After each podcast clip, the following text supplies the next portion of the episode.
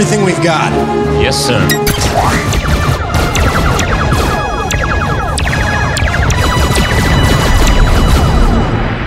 Olá, aqui é o Zona Neutra Blasts, disparos de cultura pop direto no seu celular. Hoje vamos dar uma passada sobre o que a Disney apresentou na D23, sua convenção particular em que ela mostrou as novidades de Star Wars, Marvel e outros produtos do estúdio. Então, ponha toda a potência nos escudos e venha comigo.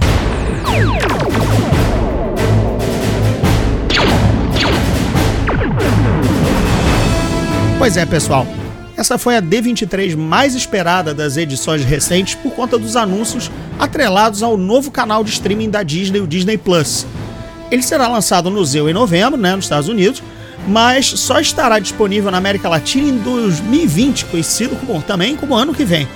Para mim, cara, essa é a grande bola fora, né? Porque cá entre nós, que fã de Star Wars e de Marvel não vai voltar para aquela velha atividade de baixar via torrent e contar com legendas amadoras só porque os lançamentos não serão simultâneos? Bem, vamos recapitular o que eles apresentaram sobre a Disney Plus. Primeiro, eles mostraram o trailer do Mandaloriano, confirmaram a série do Obi-Wan Kenobi, estrelando o Ian McGregor, né, como a gente já tinha falado no primeiro Blast.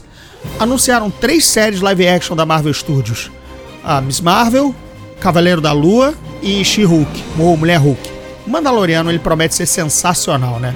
Vai ser a primeira série live action de Star Wars. A fotografia é do Greg Fraser, o mesmo cara que fez Rogue One, que acabou de filmar Duna e ainda vai ser o diretor de fotografia do The Batman, né, com o Robert Pattinson.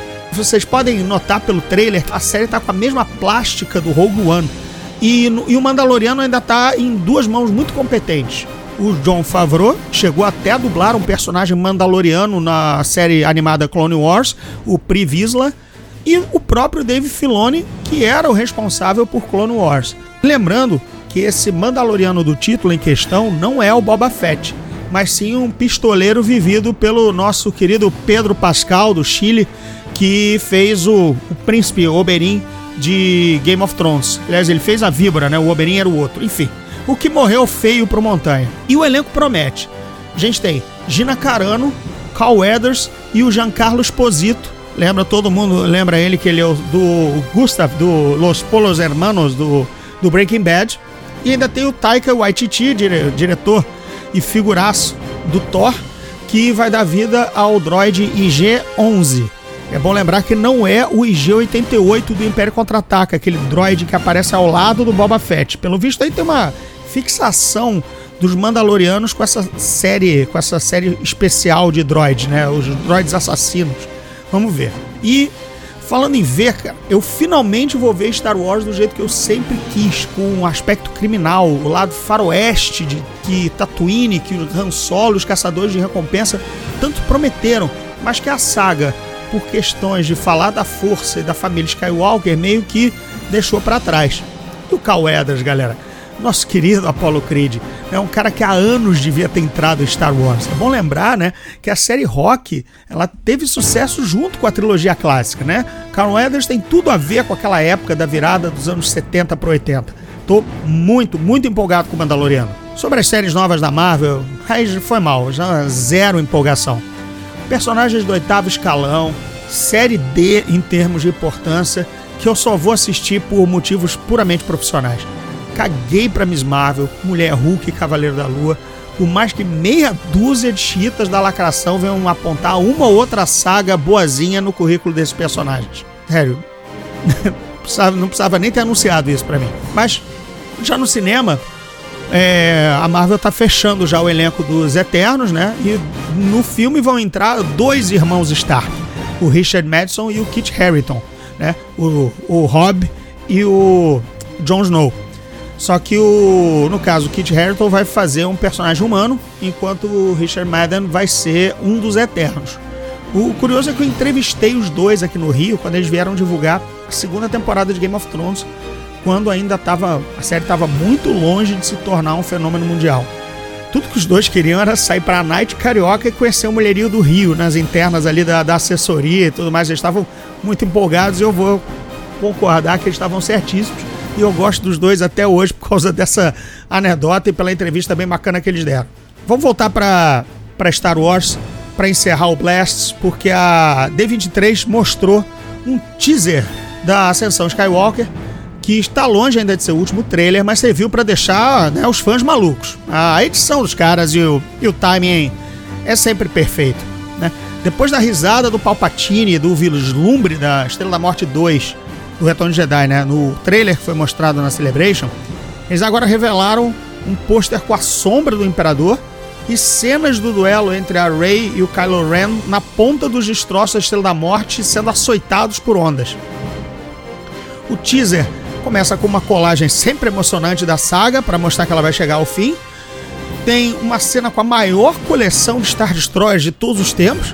Uma única menção a Leia, né, com uma cena recuperada do Despertar da Força, dirigido pelo mesmo J.J. Abrams, e zero menção à forma como o Luke vai aparecer. E como todo trailer de Star Wars, né, termina com aquela ceninha que vai render meses, semanas de especulação e fazer a internet explodir com teorias malucas. A Rey com trajes do lado negro, lado sombrio caralho, infelizmente eu tenho que usar essa expressão politicamente correta e nojenta nas traduções oficiais que eu entrego, mas aqui eu vou falar que é lado negro e é mesmo. É, enfim, ela tá com trajes de lado negro e empunhando um sabre duplo que nem o do Darth Maul, só que dessa vez ele abre que nem um grampeador.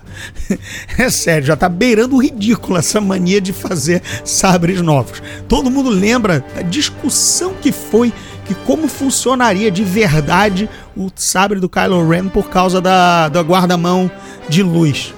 Eu confesso que eu fiquei meio que cansado de ficar especulando sobre Star Wars, especialmente em cima de cenas soltas que são editadas para confundir e fisgar o fã.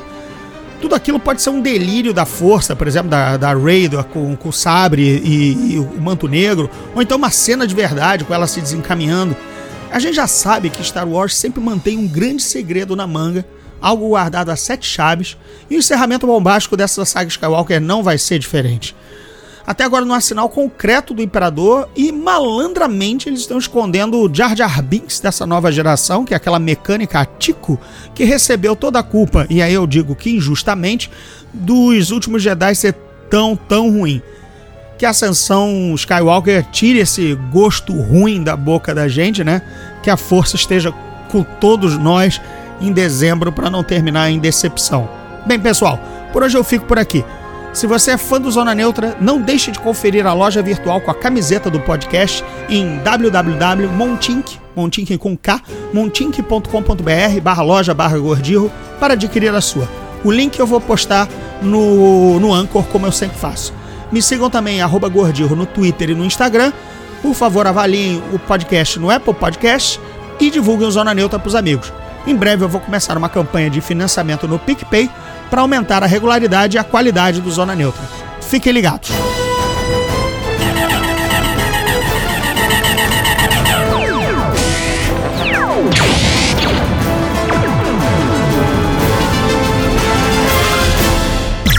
Esse podcast é produzido pela Fulano de Tal Produtora.